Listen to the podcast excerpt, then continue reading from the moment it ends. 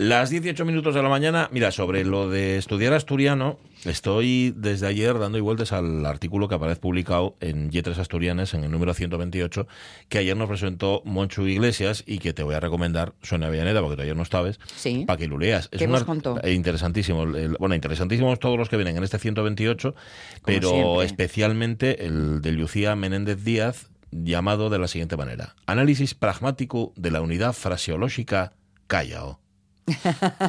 Está muy bien, claro, decimos callao con una soltura, es una Sí, frase hecha, es una frase que ya está absolutamente consolidada y que además, y es lo que explica en este artículo Lucía Menéndez Díaz, Sí. Em, si le metes una palabra, si le metes una coma, si cambias algo, em, también cambias absolutamente el sentido de la frase. Porque callao tiene un sentido em, acogedor, eh, generalmente, es de buen Sí. rollo. Cuando tú le dices a alguien calla o eh, Ese, deja de... ese o que yeome. Sí, que yeome, ca- Mm, eh, calla, correcto. home. Pero te dices calla o no. Ah, Pero, por ejemplo, nos pone, mira, habla, mm, pone varios ejemplos de conversaciones que tienen que ver con callao. Habla de dos guías turísticos, que, que uno mm, resulta que si tenía un turno y si tenía otro, decía, mira, sitio para dos mañana en Gijón, le, Mm. le pregunta.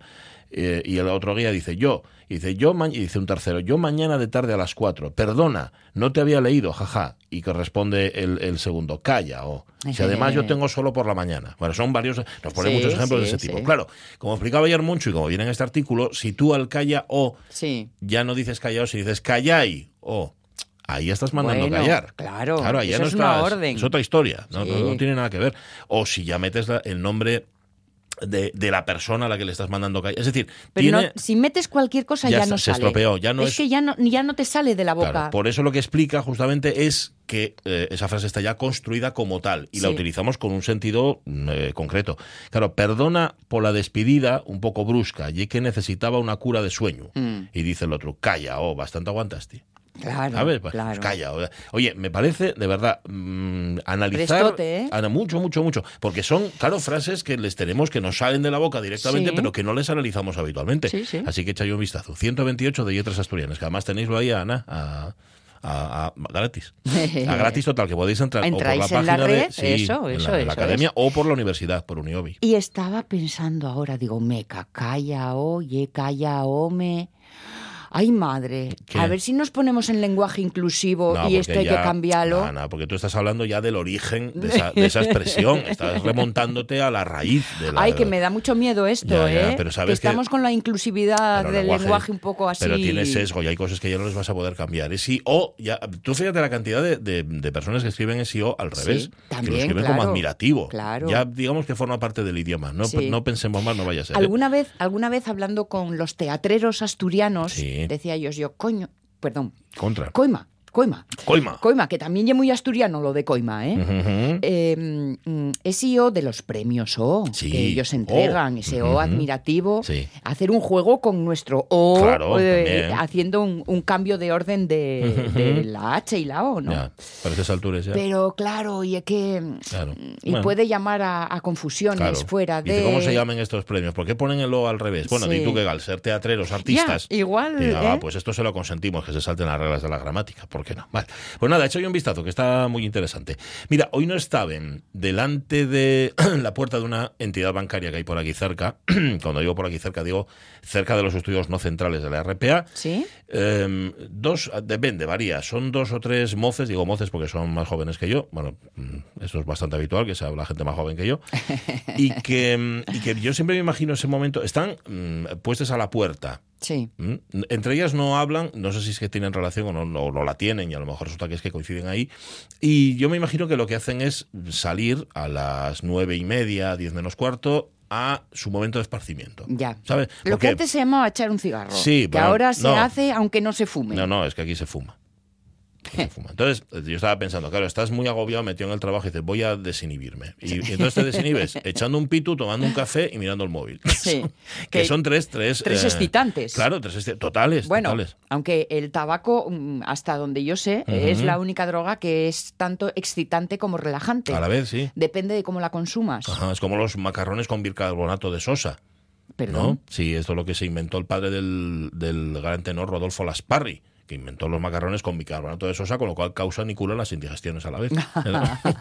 Esta es de los hermanos Mars. Eh, Creí que era como, que le echas una, unas granas de bicarbonato a la tortilla francesa. ¿Ah, sí? Hoy tú sabes cómo esponja. Sí, ¿eh? Anda. Sí, sí. Bueno, a ver, el bicarbonato lo esponja todo. Claro, Rebozados con bicarbonato. Lo que pasa yo prefiero hacerlos con cerveza. Una chorritín de leche y unas graninas de bicarbonato y sí, ¿eh? una tortilluca que deja de ser tortilluca para ser tortillona. Mira, pues voy a hacerlo. Te voy a ¿Eh? hacer caso. La próxima vez que haga tortilla, que será ya no, ya hasta el lunes no hago tortilla. Pero bueno, ¿eh?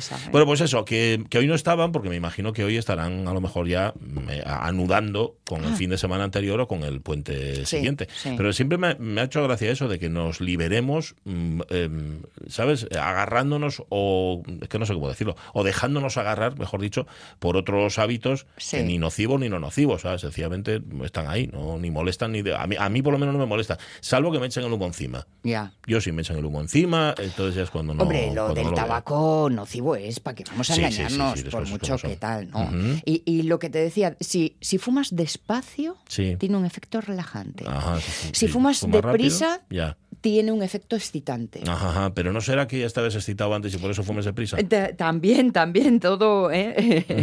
Ah, eh precisamente, si lo que queréis es relajaros, mm, atención a, a esta fricción a la hora de fumar. Mira, ya Aunque mira, si queréis relajaros, dejáis el tabaco. Ya, eso es lo mejor. Por el camino pásase mal, es cierto, pero merece la pena el objetivo final. ¿no? pues em, yo es que como nunca fumé, tampoco sé muy bien de qué va. O sea, no, no lo sé decir, no, entiendo a los fumadores. Abandonar el tabaco, ya sabes que hay muchísimos expertos que lo hacen todos los días. De verdad, eh, todos los días y ¿Eh? algunos todos los años. Como decía Groucho más precisamente. Además lo puedo dejar cuando quiera. Mm. Mm, lo cierto es que si lo dejas un día y luego al otro fumas y luego al otro lo dejas y luego al otro fumas como el ayuno intermitente, igual resulta que también funciona. bueno, fumas la mitad. De momento no es mal empezar. Hay que preguntárselo a la doctora Pérez Espinosa a ver qué nos dice. Bueno, pues eso, que algunos ya estáis metiéndose en fin de semana, fin de semana de Semana Santa, que antes, os acordaréis, bueno, y antes y ahora también, porque creo que ahí no han aflojado, la Iglesia Católica sigue diciendo que no se puede comer carne. Digo que sigue diciéndolo, pero yo no veo aquí abajo que tenemos una hamburguesería, no me parece que vayan a bajar las reservas, ni muchísimo menos. A no ser que pesques los cerdos como Eso es, que los tires al agua y entonces los pesques los, los gochos y el, el, choscu y lo que sea. Nosotros hoy os preguntamos por pescado, mm, básicamente por cumplir con la, con, iba a decir el precepto, con la costumbre. Mm, da igual, yo es que ah, cada vez me gusta más el pescado. No es que cada vez me guste menos la carne, pero cada vez me gusta más el pescado. Y os preguntamos cómo, qué pescado os gusta. Punto primero. ¿Se puede contestar todo? Mm, se puede contestar todo. Sí, lo que pasa es que luego tienes que ser un poco más específico. Porque preguntamos cómo te gusta el pescado. Claro, si vas a de, de todas formas. que también, que también de todas formas. Eh, mira, no le hemos puesto la pregunta, pero si queréis ponernos el sitio donde mejor pescado comisteis, también lo podéis poner. Que seguramente fue en Asturias, en algún sitio de Asturias. Eso apostaría por ello. Y hemos puesto una foto que, la verdad, las cosas como son, es una foto preciosa y lo decimos además porque no es nuestra es una foto tomada en el año 1970 de los pescadores que estaban en la antigua rula, delante de la antigua rula de Gijón. Las ves delante de lo que era el muelle, lo que hoy es el puerto deportivo, y estoy segurísimo de que hay oyentes que las han identificado todas. Sí, alguna ya he visto que tiene nombre y apellido. Sí, sí, sí. sí, Y cuando lo vi, hombre, eh, eh, tenía que haber sospechado que de Gijón era, pero el primer golpe de vista mm. creí que estábamos en Candás. Fíjate, pues. Quizá porque esa imagen la tengo yo muy como candasina. Ya sabes lo que dicen en Candás, que, Gijón y un barrio de Candás. que tiene una explicación, por cierto, que tiene que ver con el pescado y que luego, si me da tiempo y tengo ganas, la digo. Si no, no, si no, no lo digo, no me, no me mucho.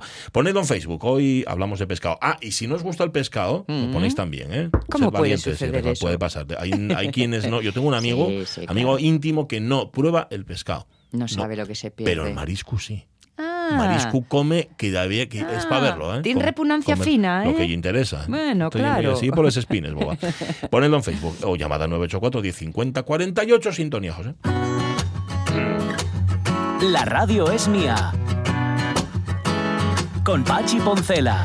No se caño hoy. No sé. ¿Qué, ¿qué cenaste? Nada. O sea, nada, sí cené, en una saladina, estaba muy rica. Pero, pero no, no sé, no sé. Bueno, da igual.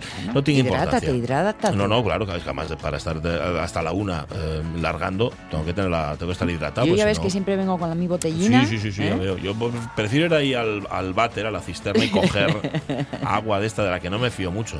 Ya. A, saber lo que estoy haciendo. Esta viene filtradina y todo y todo. Sí, ¿eh? Bobín. Pues nada. no por darte envidia. Vas a ¿eh? morrer más sana que yo. Eso ya, te lo digo. Bueno, esta es una viene de lista. Jorge Alonso le hemos dado el día. Em, a José Rodríguez se lo vamos a dar, porque siempre le damos el día al pobre, hasta que sea la una de la tarde. Y ya está Aitana Castaño. Que decía yo, igual Aitana Castaño una de dos, o está trabajando mucho o no está trabajando. Eh, Castaño, ¿cómo estás? Buenos días. Trabajando mucho. Trabajando mucho, ¿eh? Bueno, entonces no te interrumpimos, ¿eh? No, ¿oíste? no, no, te, no, pasa nada. Yo, o sea, me venís muy bien como excusa. Ah, vale. Porque una queda muy bien cuando, claro, o sea, no es lo mismo decir, voy a rascarme un poco la nariz. el tal, que decir, voy, vengo ahora que voy a entrar en la radio. Muy bien. Ah, te dicen todos, ah, vale, Es una excusa bastante buena. Tú como no fumas, que hablábamos antes de eso, de, salir a, echar el pitín, pues no, esa excusa ya no te vale. Ya. ¿No fumaste nunca, Ya, eso te iba a preguntar. Sí, sí, yo sí. Sí, ¿eh? Pero no, no soy, o sea, no soy fumadora que se llama social. Ah. Ya. Ya. bueno, yo qué sé, tienes la tontería. Además, yo no fumé de guaja, fumé como de mayor. Ajá. Padame, padame, padame. Bueno, de mayor, de mayor, cuando dices, cuando dices no, no, se hace. Cuando dices de mayor, ¿de qué edad estamos hablando? ¿Cuándo empezaste a fumar? Bueno, quiero decirte que no empecé con 14 ni con 15. Yo, todos mis amigos fumaban y yo no. Pero yo como cuando en la, en la universidad, a lo mejor con 20 o así. Y tampoco fumaba mucho y eso, pero bueno, sí. Y de vez en cuando sigo haciéndolo. Ahora tengo una temporada que fumo, que fumo. En plan, a lo mejor un pito al día. Ya. Si me apetece. O sea, normalmente lo que, lo que hago, estoy en ese momento de la vida que lo que hago es palear tabaco a los que fumen de mi alrededor. Ajá. Bueno, sabes que hay expertos en eso, hay los que no meten la mano en bolso para el tabaco. O sea, en tabaco no gasten. Yo tengo, conozco a uno que ya es experto. De hecho, la frase suya favorita es un pitú. Hmm. Porque la, bueno, Lo estoy dejando es también la gran excusa. Sí, también. No, estoy dejando nada, uno solo, que, es que lo estoy dejando. Dame, dame. Ya. Pero nada, no fumen niños, que es malo para la salud. y aparte hueles mal, o sea, la verdad que no tiene ningún sentido. No, da mucho olor.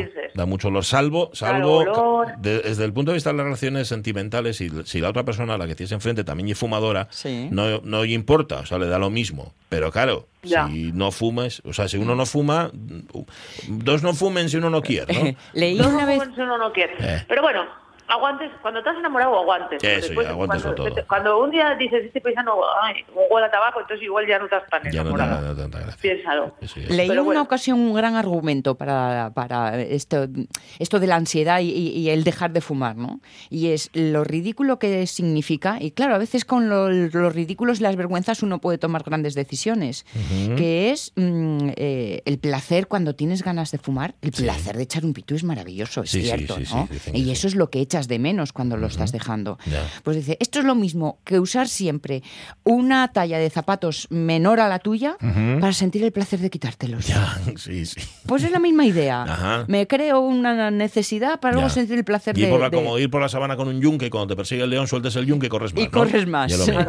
De todas formas, yo creo que la clave para dejarlo es decir, eh, es que tontería, qué tontería y fumar, en realidad. Ya, piénseslo. Digo tontería, porque es que tampoco que si te un placer momentáneo que te puedes hacer de otra manera. Ya. y una dependencia, y, una dependencia. al final es dependencia, no le razones. Y encima hay una droga tonta, porque, a ver, tú con cualquier otra droga, mm, después de tomártela, te pasan cosas, ¿no? Buenas, malas, medio pensionistas, no sé. Pero después de fumar no te pasa nada. ¿Tú has visto control antitabaco en conduciendo, por ejemplo? Tos, es lo único. Bueno, mm. controles antitabaco ahora hay bastantes, ¿eh? Bueno, pero me refiero a, conduciendo. Es decir, que no, no te transforma por dentro. Pueden reñirte, ¿eh? Es verdad. Sí. Eso es cierto. por soltar el volante, ¿no? En estos momentos pueden reñirte. Yo tengo que decir que, em, eh, hablando de, cosas de, de repente como eh, sustancias que te hacen estar adicto, tengo que decir que yo que ya os digo que tampoco fumé mucho ni fui una gran fumadora, mm. eh, lo que tengo que decir es que me costó muchísimo, pero muchísimo, dolores de cabeza literal, que dirían los, los millennials, literal. Los millennials ahora dicen literal y en verdad. Ah, dicen en verdad. Hoy mira. Mira como Jesucristo. En verdad, dices tú, en la, o sea, ¿qué es en verdad? Como JC, JC, decía en verdad, en verdad, además decía dos veces, en verdad, en verdad os digo. pues esto es, ahora dicen, a ver, fijaos, todos los oyentes de la radio es mía y vosotros dos sea lo que seáis que seáis. Está por saber. Los, los, millennials adolescentes dicen en verdad. En verdad, en verdad. Pues entonces en verdad a mí lo que me, me, costó más fue dejar el café, porque yo no tomo café, tomo cero cero cafeína. No tomes café, bueno, no, te hace falta. Cero. No, a ver, exacto. O sea, vale. Sería sobredosis. Gracias porque alguien encuentra un argumento Vamos, es que, por el cual. Eh, Castaño, tú llegas a tomar café y sales, sales despedida. Vamos, te contraten en la misión Artemis 2, sí, sí. pero sin cohete. O sea, contratente de cohete a ti. Estórbame, yo que sé, el monsacro para dar vueltas. Todo, sí, sí, sí. Totalmente. Yo caí en una marmita de cafeína cuando era guaja, claramente y ahí está. Entonces yo no lo necesito. Pero yo tomaba café como todo hijo de vecino. Entonces un día decidí que iba a dejar de tomarlo porque yo pertenezco a una familia que por la razón que sea, pues son de tensión alta. Mi carencia tampoco ayuda. Entonces yo no la tengo alta, pero está ahí como al ras, hmm. al ras. Y yo pues hago deporte y tal, esas cosas, no sé qué. Entonces al ras. Entonces yo dije, bueno, voy a ir viendo qué cosas le suben la tensión. Entonces eh, pues, por ejemplo, el café, la cafeína. Entonces dejé de tomar café. Mira, ¿Y qué pasó? voy a decir, los 10 primeros días de, dejar de tomar café, o sea, físicamente, la necesidad física, es decir, necesito cafeína, pues no, o sea, no, era capaz de, vivir, o sea, no era capaz de vivir. Yo quería, no quería estar en este mundo, yo solo quería cafeína. Pero sentías te Pero yo no sabía lo que me pasaba hasta que Luis Fernández, conocido en esta casa. Sí, nuestro querido, Luis, nuestro querido Luis Fernández. Ese, nuestro querido Luis Fernández. El de Manchurria. Haití, porque sabéis que compartimos relación, más o menos. Me dijo un día, eh, Haití, voy a buscar un café, ¿qué es uno? Y dije, no tomo café. Y él, que es muy listo, porque hay un chaval muy listo, dijo, pues entonces eso ya es lo que te pasa, que me lleves diciendo tres días que estás que te lleva Dios, pues eso ya es lo que te pasa. Y dices tú, tienes razón. Yo tengo un amigo que es médico, que esto ya lo mejor que nos puede pasar a los hipocondríacos. Porque... un amigo médico? Sí. sí, sí, Bueno, de hecho, mm. búsqueslos. O sea, mm. yo cuando veo a una persona me dice, soy médico, soy médica, enfermero, enfermera. ¿Pero médico de, de, medicina familiar o, o especializado? No, igual, no, todos, o sea, es que me valen. ¿Tú te, crees, ¿eh? ¿Tú te crees que yo hago ascos a algún doctor? No, no, no. Yo no hago ascos a ninguna, bueno, a ningún, a nada. A nada. Ni a la próstata, fíjate. Ajá. dice, soy proctólogo, digo, digo Venga. Dame no, número. No vaya a ser Algo que me, sabrá que me sea útil. No vaya a ser que me salga próstata y sí. Algo sabrá. Que críe próstata. Ya, ya. Bueno, total, que llamé a mi amigo, mandé un mensaje y dije, a ver, me pasa esto, ¿es normal? Y me dijo, sí, vas a estar así 10, 11, 12, 15 días. Y después ya, nada. Oye, pues tal cual, pasé lo ¿eh? fatal. Pero, ahora mismo no lo he hecho en falta para nada. Pero entonces, nunca. ¿Acabes de dejarlo? No, no, porque ya fue, e, esa, esa conversación con, con Luis fue en la calle Cima de Villa. Ah, vale, vale, vale, Sí, sí, sí. ¿Sabes esos días que Pachi Poncela perdió los gafes. Sí. Y, no les encontré. Nos, reíamos nosotros de las mascarillas, de la gente que llevaba mascarilla. Sí, sí, sí. Estábamos. que todo era un bueno, ah, me acuerdo, me acuerdo perfectamente. Además, de hecho, es un baldón que llevo sobre mi profesionalidad, pero vamos, que eso le puede pasar a cualquiera. Te paso a ti, como para no. Pero fíjate lo que tiene asociado, ¿eh? Mascarillas y les tus gafes. Claro. no sé yo eso que quiere decir. Coincidió todo. Coincidió todo. Para ¿eh? cerrar el círculo, tengo que decir que ahora la que perdió los gafes en el tren fui yo. Sí, ¿eh? Sí, no sé, no quiero hacer lecturas adelantadas de esto, pero perdiles. Uh, muy, guapos, azules, con, la patilla un poco rosa. son, de lejos, ¿no? Son de lejos. Son de cerca, que tengo presbicia, porque son de cerca. yo soy una vieja prematura desde los 18. Ya y con 18 ya tenía la vista cansada. y ahora ya estás corroborando, ahora ya estás corroborando lo que a los 18 empezó a apuntar, ¿no? Que, o sea, la Ahora ya cuando tengo que comprar un palo selfie, pero para leer el móvil. Sí, ¿Sabes lo que te digo? Dentro poco. Yo, sí, sí. Yo soy miope y hipermétrope y cada vez noto más que de cerca veo menos, valga la, tontería, así que nada, voy a tener que llevar gafes como les de rompetechos. Pero, pero los miopes salís ganando con la presbicia, sí, sí, no porque es, como son... Ah, se contrarrestan. Se, se, se pues compensan. A mí ahora mismo me están como sumando, a más a más, que decía, Pero son los nervios eso. A más a más. Bueno, pues dicho esto, eh, tenemos eh, esta semana de trabajo, y yo espero que sea tranquila, también os digo que en la actualidad asturiana, en comparación con la semana pasada... Bueno... Bueno, que... que te proponga, que te propongas ya te sale una Semana Santa normalina, claro. tranquilina, sí, sin ningún tipo de incendios metafóricos y reales por, por tal. Entonces, bueno, bien. Tenemos algún frente político abierto que no vamos aquí a hablar porque ya lo sabe todo el mundo, guerras internas y tal. Y cosas así, pero bien, bien, vamos aquí, tal. Yo me toca tu currar toda la Semana Santa, entonces desde aquí hago un llamamiento. Bueno. a los estudiantes y visitantes que nos estén escuchando que por casualidad de la vida estén, por ejemplo, yendo ahora mismo también de, de Avilés a ir a ver el Niemeyer, tengan la RPA puesta. Ajá, Si, vais en tren, si, vais en tren y encontráis unos gafes azules, son de Aitana porque además el tren que yo cojo le entrego San Juan de Nieva. Que cada vez leía esta mañana que había aumentado el uso del tren en Asturias, eh, claro, con los bonos, hasta un 63%, amiguitos, que es una... Os lo digo yo que uso, el tren. Yo ya vengo nada más que a Oviedo en tren. No más que vengo de tren. Cojo el tren a las 7 y 13 minutos de la mañana en la estación de Sama. Muy bien. Y en la estación de la Felguera, ya como lo han desapurado, quede sin sitio. Como decía mi abuela, va Tresnau. Tresnau. Tresnau, ay, qué guapo. Pues, oye, eso de que el tren no se usa y que está en declive, igual va a ser que no oye verdad. No se usa porque no lo promocionan, yo creo. Como ¿eh? dicen los millennials, como dicen los millennials, es que paga Perro Sánchez. Perro Sánchez. En verdad, en verdad paga Perro Sánchez. En, verdad paga Perro Sánchez. Entonces, eh, la verdad que el abono recurrente sí que tal, está muy bien, yo a todo el mundo, porque además yo hoy vamos a hablar de cosas serias. Sí, ¿eh? Yo tengo que decir que desde que vengo en Oviedo, vengo ahorrando una media de 100 euros al mes. Bueno en gasolina. Es que no hay ninguna abogada. ¿eh? Entre eso y lo que ahorres en café. en café y en, tabaco, que tampoco. no, no, sí, sí.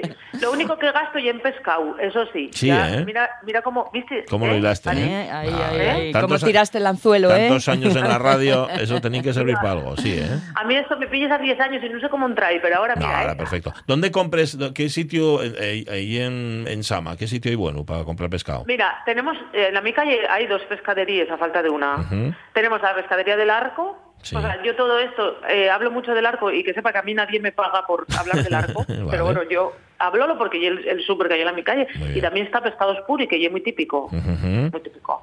Después, yo tengo que decir, yo hago desde aquí un llamamiento, o sea, un llamamiento al aplauso, aplauso eh, a, estos paisanos y paisanes, pescaderos ellos, que con los furgonetes van por los pueblos. ah, qué bueno. Sí, señor, sí, señor. En, el mi pueblo venían los miércoles y llamase la chata.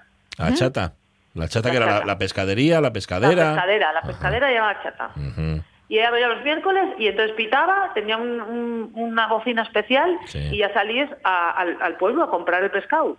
Bueno, esa labor eso, Esa labor social que hacen los, los, vendedores ambulantes, pero concretamente en este caso los pescaderos, porque van por todos los pueblos, pues y que acaben y, que acaben, perdona que te interrumpí, acaben haciendo Aitana no solo como vendedor de lo que lleva, sino de, de llévame esto, tráeme aquello. Son carteros, son de todo tipo de cosas, son farmacéuticos. Sí, sí, sí. porque la, en, los vendedores en casa de mi abuela en Rebadedeva, en Boquerizu, mi abuela vivía en una casa sola. La casa más cercana estaba a dos kilómetros. En una casa sola, sola, ella sola. Entonces venía, la, venía el pescadero una vez a la semana y venía la panadera todos los días. La panadera traía ahí los medicamentos de la farmacia, llevaba ahí no sé qué. Los recadinos.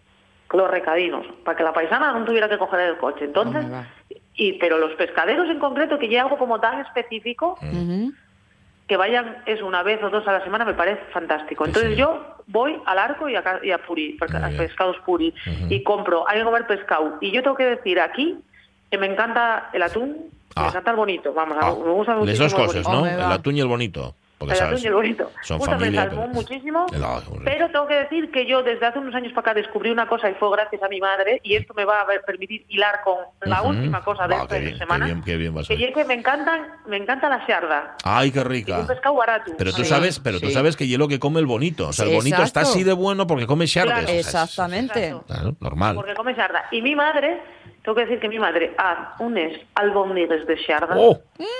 Chavales Mm. Que, que, o sea, que como dicen en el mi pueblo, uno lo trinca un venado. Oye, ¿tienes la receta? Para los de fuera, Sharda y Caballa. Sí, Caballa, en efecto. Como tenemos tanto visitante, hay ¿Tienes la receta? Porque tengo Shardes en casa y a lo mejor igual me animo. Bueno, y, un poco, y un poco igual que le puedes hacer el salbón de bonito. Tal cual, ¿no? Vale. Sí, no entiendo más. Pero el sabor de la siarda, ese sabor como tan peculiar que por eso el bonito lo, lo come, el bonito tonto, y bonito, y listo. Entonces, albóndigas de siarda, yo lo digo, porque además eh, no hay un pescado caro. No, en absoluto. Y que, lo que, da un poco de guerra y es limpiarlo. Sí, tiene mucha espina. Tiene mucha espina. tiene mucha espina. Pero bueno. Ya. Bueno, pero el que reparan pelo no come gocho. pero mira, si la, si la mm, eh, pescadera ye curiosa y mm. tiene tiempo, que esa ye otra, y te lo limpia bien y te quita, te recorta los espinines de tal, bueno, bueno, eso es magia pura. Bueno, y si no sois zánganos y les quitáis vosotros mientras estáis comiendo, eso también. porque con el mifiu, que ye también ye de los que dicen verdad y otras cosas que no voy a repetir aquí, el problema cada vez que hay pescado, gusta y mucho el pescado, pero está, empieza, tiene una espina. ¿Qué quieres que tenga? ¿Qué quieres que tenga? Huesos y un pescado, tal. Bueno, todo así siempre. Y hay que aprovechar ahora que llegue de temporada. ¿Qué pasa? es la época El mi chiquillo, que tiene 40 y bastantes, también dice lo de los espines. Pero yo ¿eh? no lo puedo entender. ¿Por qué se quejen de que el pescado tiene espines? ¿Qué quiere que tenga? Bueno, porque no todo tiene tanto. Mm, ya, los, hay los, que no. Los hay comedores de palometa. De, de, de de charda de mi madre, me sirve a mí para hilar, que poco se habla en esta radio mía, que yo tengo una Semana Santa pero no tengo un restaurante al que ir a trabajar. Eso es verdad. ¿Cómo te regodeas? No se está eh? comentando nada de ese tema y, tú lo echas de menos, ¿eh? yo no lo echo de menos mucho, la verdad, pero mm. tengo que decir que en los últimos días, eh, pues a través de redes sociales se me fue etiquetando en cosas. Sí.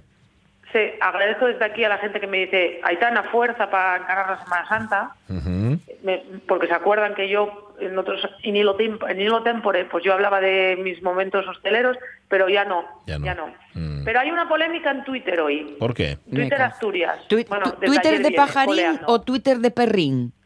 Bueno, lo que sea, esto el, Twitter en general. hay una polémica desde ayer, porque ayer un tío se quejó, un, un, cliente asturiano, se quejó de que había escuchado al camarero preguntar al dueño del bar que había unos turistas que querían medio menú.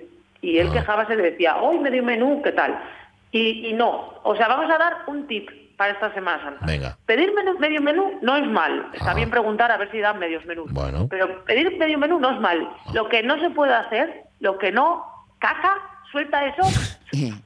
caca, repartir. compartir menú. Ah, claro. Vale. Compartir menú se llama también jeta. Ya, también, pero... Sobre todo porque en Asturias ponen la fuente para que te sirvas en muchas ocasiones. Y mm. entonces, a ver...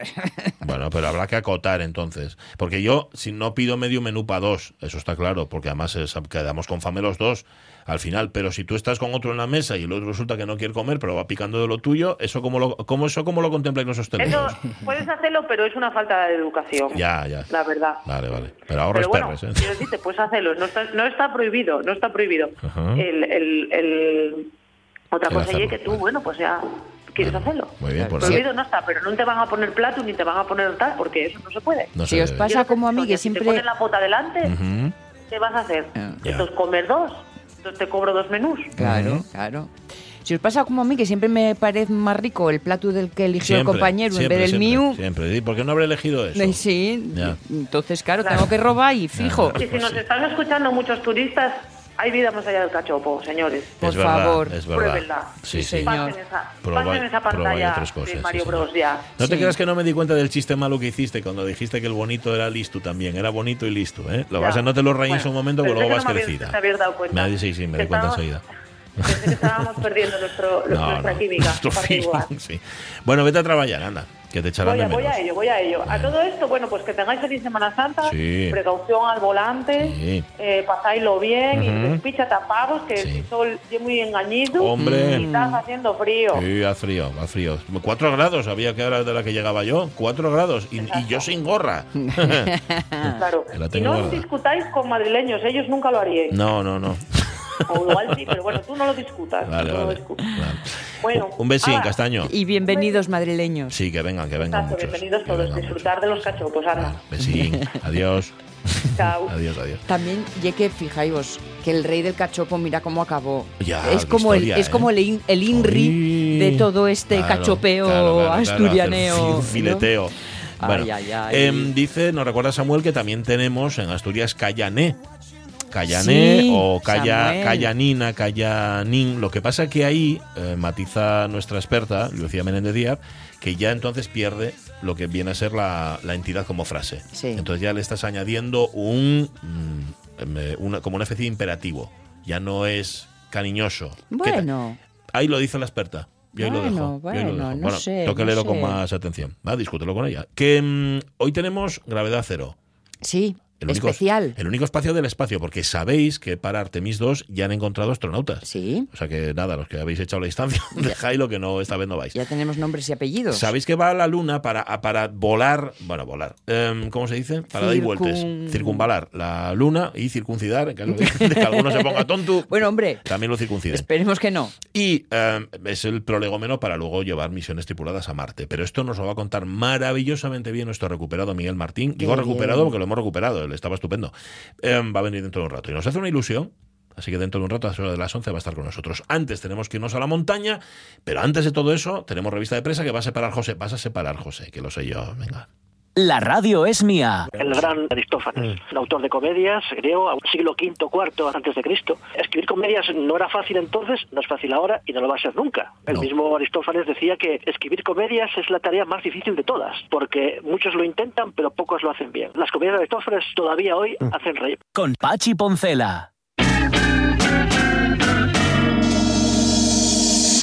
Si por caso el verbo tuviera en plural callai o o si en cuenta de O apareciera otro modalizador del mismo tipo, pero que presentara menor grado de gramaticalización y por tanto mayor carga vocativa como ne, o nin, callané, callanina, callanín, recuperarías el significado literal, o sea, lo de mandar callar. Eh, esto lo dice Lucía Menéndez Díaz en este artículo que podéis leer en el número 128 de la revista Letras Asturianas. Yo discutiría con ella, pero no lo voy a hacer porque ella, es la experta. No, no, ella tiene palabra de, del que, sabe. Ella va a pero opinión, opinión. Bueno, opinión, pues, con lo que puedes tener. Yo veo lo cariñoso también. Yo también. Y de hecho, muchas veces se dice con Callaní. Claro, claro. Lo que pasa es que ahí está analizando la frase en y sí. un babobu. Ya. bueno, eso, eso es un añadido. Yo se lo decía ayer a Moncho. Dices que nosotros en Gijón decimos callao y es bobu. claro. Que, que estás insultándolo, pero no lo todo lo contrario, no lo estás insultando. Bueno, em, ¿estás preparada? ¿Tienes la vista de presa? ¿O la pues eh, abre porque no abre. Yo sí la tengo. Eh, primera noticia, nos la manda Jorge Alonso. El gato a lomos de su dueño que no pasa desapercibido en las calles de Santiago. Bien rascar. A riqui, tiqui, tiqui. Y todo se... Uy. Pon otra vez, porfa, que me, me, me estaba gustando. rascar. Riqui tiki. Vale. Esto es, ya está, ya está. Esto es una noticia que aparece en la voz de Galicia y aparece con foto. Es que si veis la foto, lo entendéis todo. Es se pasea con el gato en la chepa. Sí. Fundamentalmente. Pero no creas tú que hay un gatín pequeño. un gatón que tiene que acabar como, como nuestro compañero Pablo de la Cal, costalero de la hermandad de los estudiantes después de llevar el paso porque claro, ayer nos lo contaba Pablo, se apoya en el cuello, no se apoya, no lo lleves con los brazos. Bueno, pues el gato este em, exactamente igual, se pasea por eh, las calles de Compostela y parece ser que este vídeo se ha convertido en viral. Por si acaso había alguna duda, porque aquí las cosas se hacen a conciencia, en La Voz de Galicia preguntaron a una experta, una experta que se llama María Sabel, experta en conducta animal, dice que este comportamiento eh, en un gato puede ser más que normal a pesar de que sorprenda. Dice, os gatos son animais de manada, familiares, e como tal é normal que se adapten a dinámicas sexan do tipo que sexan, se as llevan facendo desde que son pequenos. Claro. O sea, que si este gato lleva toda la vida subiéndose a la chepa al dueño, siga haciéndolo ahora también. Que no, que esté, que vaya con él nos sorprende, pero sí el hecho de estar en la calle, de tener mm, así como vida pública que no suele gustarles mucho. Yo lo vi en Gijón precisamente, ¿eh? en el vuestro pueblo, no en el nuestro pueblo, sino en el vuestro. Eh, yo no tengo problema, yo digo que soy de Por pueblo. supuesto, ¿eh? claro, mucho, somoslo todos, a ver. totalmente. Va, calla, calla, calla. un, un señor que estaba paseando al, gato sin correa. Sí. Porque claro, con correa, bueno. y, actuaba totalmente como un perrín. se ¿eh? dejaba tocar, cosa que a los gatos no suele gustarles, sobre todo por parte de los desconocidos, ¿no? Vamos, de los de casa, por supuesto, tócame, tócame. Sí.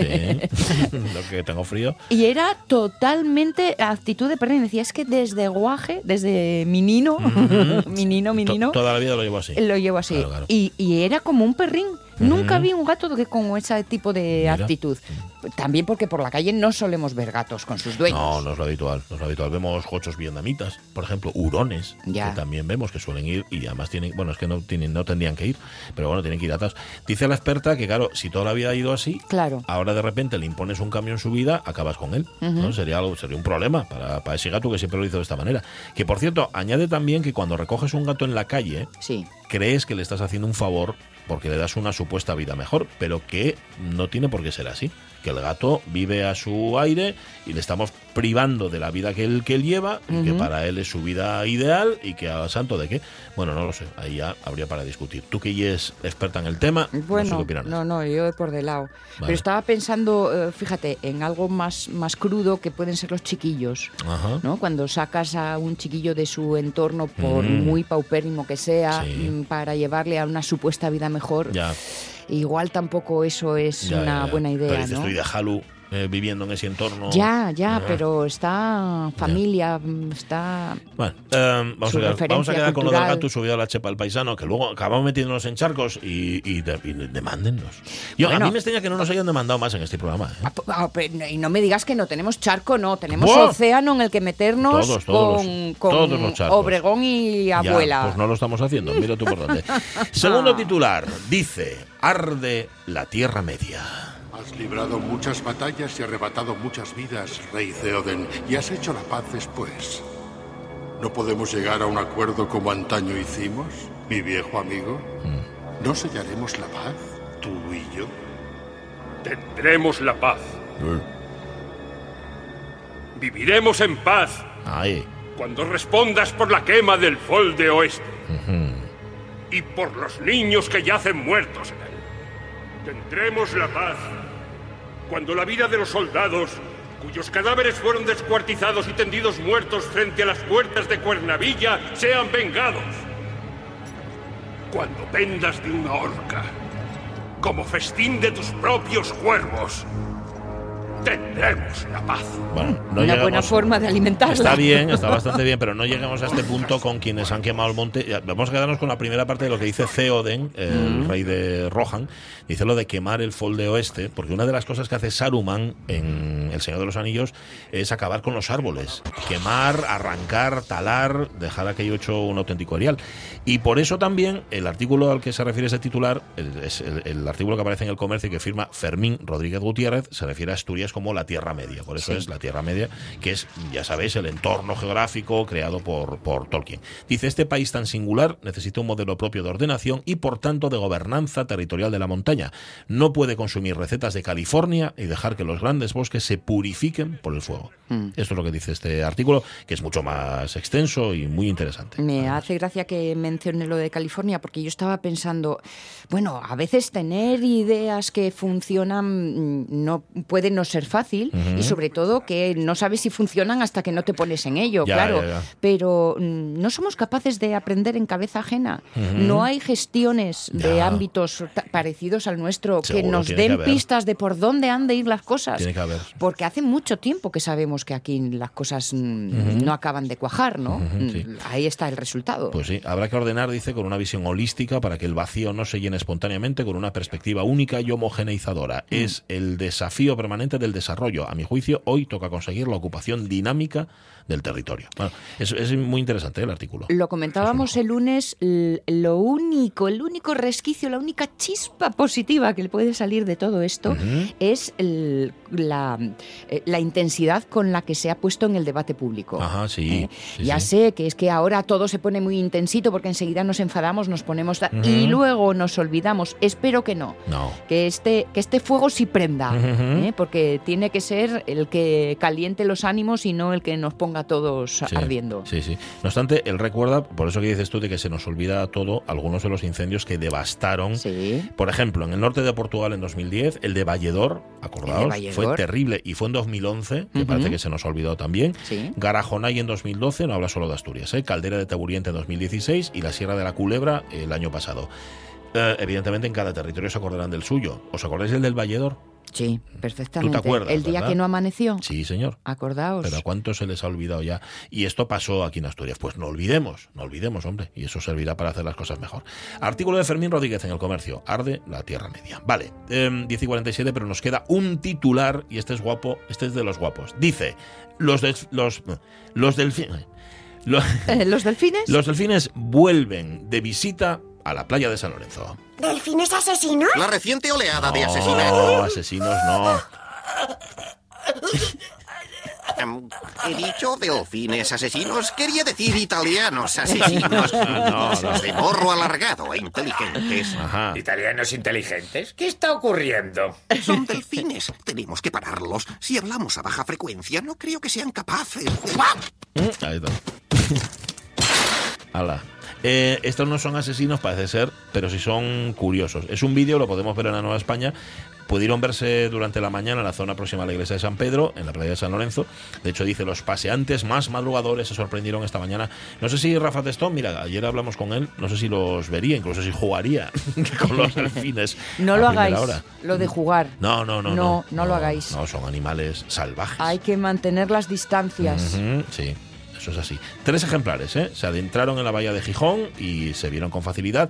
Dice que son curiosos, que se acercan a veces por comida, a veces por curiosidad, se pegan a los surfistas o a algún bañista, a lo mejor. Claro, una cosa es que se te pegue el delfín o que se te acerque el delfín y otra cosa que te acerques tú. Exacto, eso, es, eso es. Si ellos te eligen está bien, pero si no, incluso, pues no tengo claro si en nuestra costa eh, española hay legislación al respecto, pero sí me consta que en lugares de visita cotidiana, eh, em, incluso se está penalizado. lo de acercarte sí, a los delfines. Yo siempre me los pierdo. Mira que se ven, es bastante habitual ¿eh? que se vean en la costa asturiana, en San Lorenzo, sin ir más lejos, delfines. Bueno, pues yo no los vi en la vida. Yo lo más que vi, fíjate, fue un tiburón, un tiburón piquiñín en el puerto deportivo de Gijón que el prove se metió por donde no tenía que meterse y quedó ahí entre los barcos y ahí lo vi. Pero a mí me molaría ver delfines. Hombre. De lejos, ¿eh? Y nadar con ellos. No, no, no, sería de lejos. maravilloso. Ah, déjate, déjate, déjate. Yo tuve la oportunidad, pero me negué. Sí. Porque era previo pago y no por el dinero, porque eso significaba que ellos estaban ahí haciendo eso ocho horas al día. Para eso. Sí, sí, sí, y me negué, pero anda que no me hubiera gustado. ¿Verdad? Eh, por cierto, dice, vienen de visita. Es que eso de antropomorfizar, perdón por la palabreja, ¿eh? a los animales ya. como si tuvieran comportamientos humanos, a mí siempre me ha llamado. Dice, pero fíjate que en un delfín me lo creo. ¿eh? sí, son listos. Porque son muy listos. como el bonito que decía antes Aitana. Igual hasta más guapos. Es posible es posible. Bueno, las 11 menos 10 de la mañana a la montaña.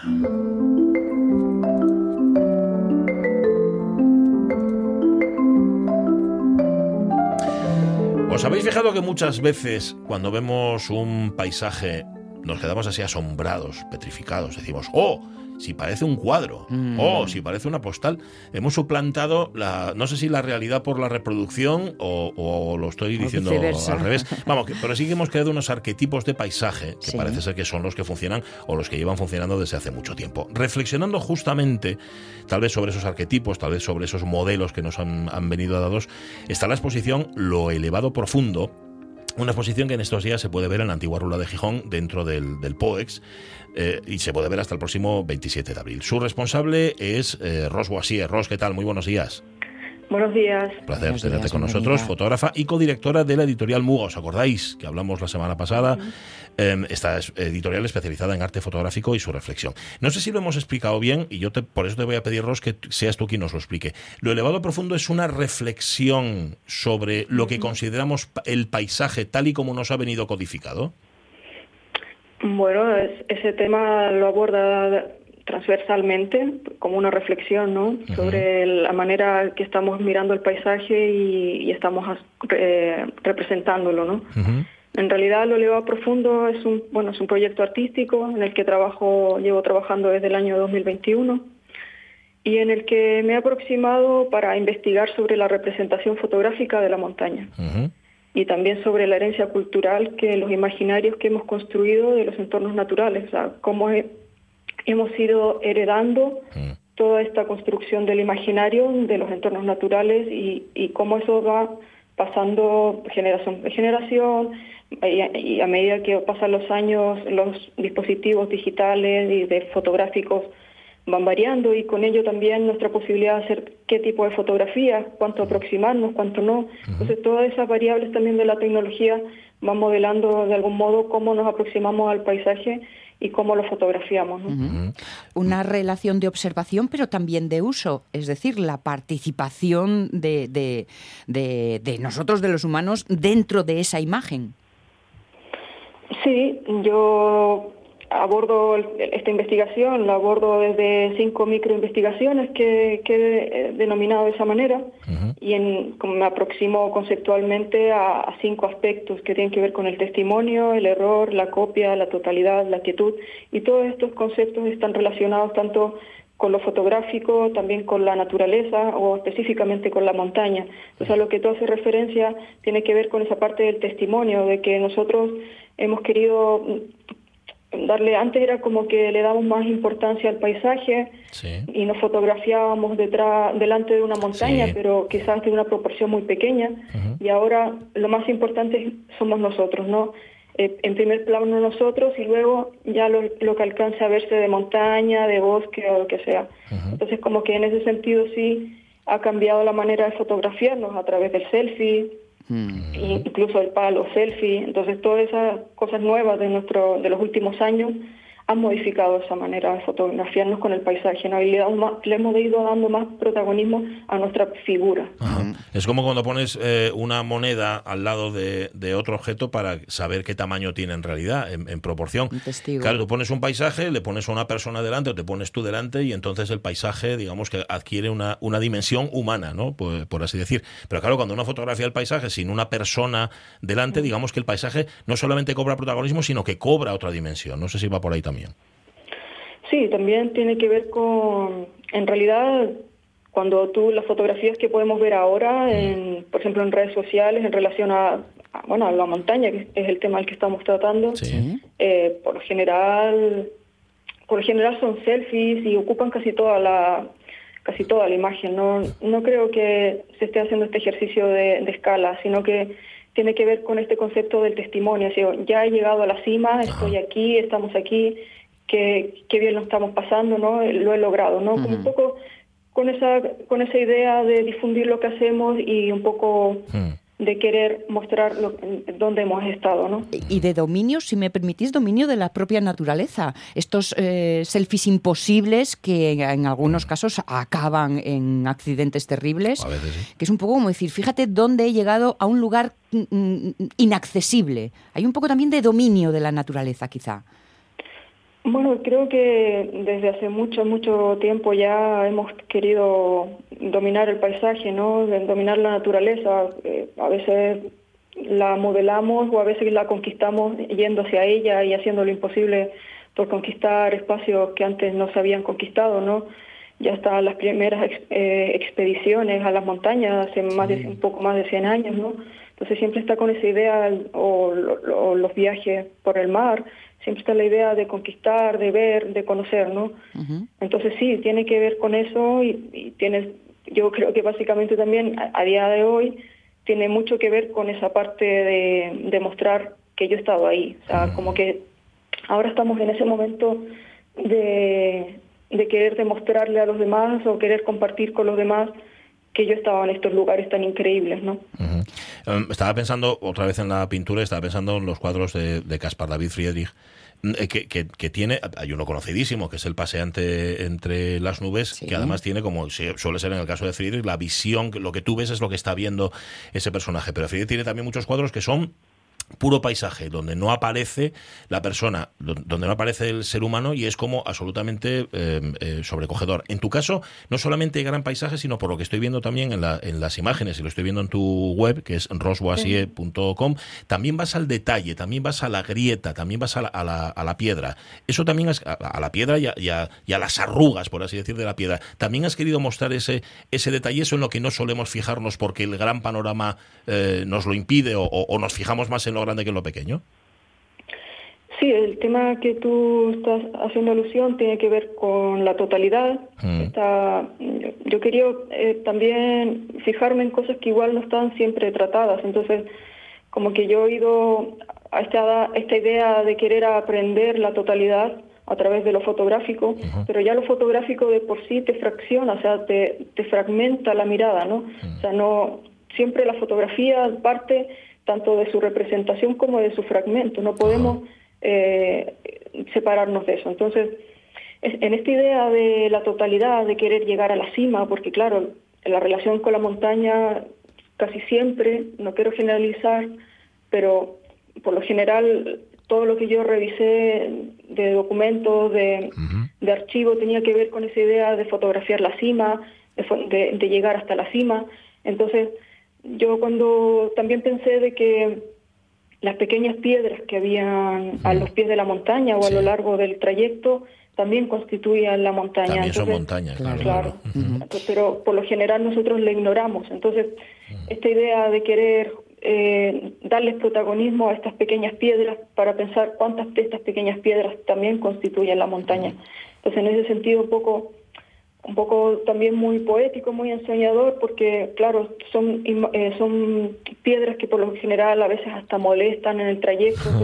Yo quería darle un poco de protagonismo y jugar con un poco también con la escala, decir, bueno, yo eh, estoy presentando estas piedras eh, sobre un fondo negro en un vídeo que va, va variando, que va cambiando una piedra, otra piedra, y parece que fueran unas piedras enormes, pero en realidad caben en la palma de la mano. Hay que decir que para realizar este trabajo eh, te has apoyado en fotografías del archivo del pueblo de Asturias, con lo cual es una mirada mm, totalmente investigadora con los el pensamiento actual sobre imágenes que nos llegan ya desde hace muchos años. Sí, yo cuento con la complicidad del comienzo de la fototeca del Museo del Pueblo Asturias y tuve acceso a, su archivo fotográfico y especialmente, claro, al de la fotografía de montaña, que hay mucho material. Entonces estuve revisando durante meses todo el archivo, decenas de miles de imágenes, y finalmente seleccioné a dos autores, que son José Ramón Luege y, Rafael Suárez, que tienen un gran archivo de montaña perdón, de, fotografía de montaña y a partir de ellos empecé también a apoyarme, apoyar mi investigación, tanto para experimentar con sus imágenes como para sacar conclusiones para desarrollar los otros aspectos, las otras microinvestigaciones del trabajo. Apetece verlo. Apetece verlo y vamos a ir a verlo. de hecho, a la antigua Rula, hasta el próximo 27 de abril, lo elevado profundo en el marco de POEX, la exposición de Ros Guasier. Ros, muchísimas gracias por haber estado con nosotros. Un abrazo. gracias. Sí, señor. Es muy, muy interesante. ¿eh? muy interesante. Además, el trabajo que hace con otras fotografías y, es, esas fotografías de lo pequeño, de lo mínimo. Eh, ¿Cuánto puede guardar una postal? Pues, Entendedme. Ir a verlo, ir a buscarlo.